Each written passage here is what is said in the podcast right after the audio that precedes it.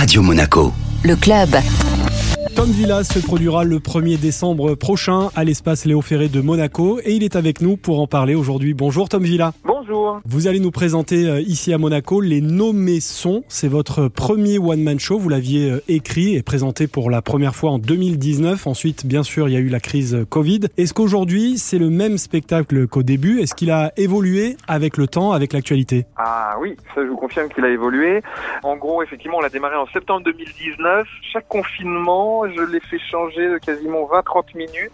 Donc, euh, vous voyez, finalement, il y a déjà les, les, les deux tiers qui ont bougé par rapport à ce qu'il était en septembre 2019. Donc, euh, c'est le même et en même temps, ça n'a plus rien à voir. Est-ce que vous diriez qu'il s'est bonifié avec le temps? Non, non, j'ai vraiment décidé de faire un spectacle moins bien. Ça, vraiment, c'est vraiment, il y a très peu de rire. Vous allez rire au début et à la fin, mais après, il y a un gros ventre mou d'une heure et demie. Non, non, non, non. non. Oui, oui, c'est vraiment bonifié, euh, évidemment, et les, les, les sujets aussi. Et puis, nous-mêmes, on s'est un peu bonifié avec le temps. Comment est née euh, l'idée de la cérémonie de, de remise des prix? Elle est venue de mon metteur en scène, Édouard Pluvieux, qui m'a vu un coup en, en smoking pour une soirée. On cherchait un, fil rouge, quelque chose pour englober le, le, le spectacle. Il a dit, bah tiens, c'est ça, on va faire une cérémonie de remise de prix. Parce qu'effectivement, il y avait plein de sujets dont j'avais envie de parler euh, sur scène. Et j'avais pas envie de faire de, de transitions bizarres ou, euh, illogiques. Donc là, dans le spectacle, oui, on passe des médias à l'écologie, aux religions. Mais vu que tout est englobé comme dans une cérémonie, dans des prix, dans des catégories, bah c'est pas illogique. Euh, César, on passe de meilleur acteur à meilleur décor, à meilleur film, euh, et ça choque euh, personne. Et justement, euh, Tom, ça vous dirait de le faire en, en vrai, maître de cérémonie des Césars par exemple? Dans l'absolu, oui, pourquoi pas. Après, je sais que ce sera pas demain. Euh, J'ai eu la chance une fois ou deux d'être maître de cérémonie. J'avais fait les étoiles du Parisien, le Parisien aujourd'hui en France, à Mogador, et c'était un, une cérémonie intéressante qui avait été diffusée sur euh, C8 parce qu'il y avait aussi bien du cinéma, de la musique. Il y avait eu Angèle Big Flo et Oli, Aya Nakamura, Patrick Bruel, Soprano, euh, Gilles Lelouch, Frédéric Lopez. euh, Enfin, c'était très très euh, vaste et, et varié. Donc oui, c'est rigolo à faire. euh, ouais, ouais, euh, avec plaisir. Vous avez écrit pour Jérôme Commandeur, notamment Jeff Panaclock ou encore Arnaud Ducré. Qu'est-ce qui change quand on écrit pour soi? Est-ce que c'est plus facile? C'est un exercice différent? Hum, c'est plus dur. C'est plus dur Ouais. pour soi. Enfin, je mets la même énergie pour tout le monde, hein, mais euh, pour les autres, j'aime bien me glisser dans les dans les chaussons. Et puis euh, l'autre est là aussi pour dire ouais ça ça me plaît, ça ça me plaît pas. Qu'est-ce qu'on peut faire pour améliorer telle chose et tout.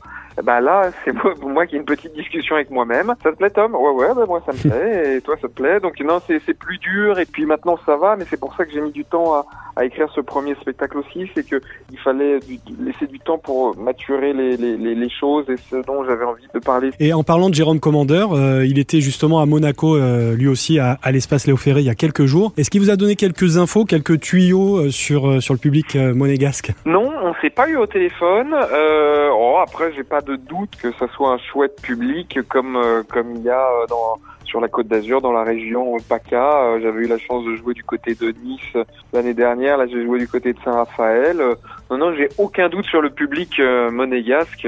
bien au contraire.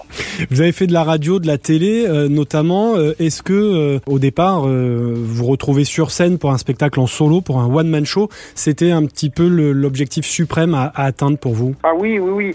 Bah, euh, j'ai fait de la, j'ai commencé la scène avant la, la, la télé. Euh, le truc, c'est qu'en fait, contrairement à, à d'autres petits camarades, moi, j'ai pris vraiment beaucoup de temps. J'ai fait beaucoup de café-théâtre, de comédie club, de première partie de copains, euh, un peu en cachette pendant des années, etc. Et justement, euh, voilà, parce que je, euh, un spectacle, il y a, y a, c'est, long à préparer, et puis surtout, euh, euh, c'est assez bizarre de donner un rendez-vous aux gens, de dire bah tiens, regardez, moi je serai à Monaco le 1er décembre, ça vous dit de venir? Euh, c'est, enfin, c'est donc euh, c'est une vraie démarche, donc euh, j'avais pas envie d'arnaquer les gens, et je savais que le jour où je, je, je, je montre, montrais sur scène, euh, ça serait pour leur proposer vraiment quelque chose de chouette et, et leur proposer la meilleure soirée possible. Et euh, on vous a vu, euh, Tom, euh, très récemment euh, dans Mask Singer sur, euh, sur TF1. Est-ce que ça a été une bonne expérience, une expérience sympa pour vous?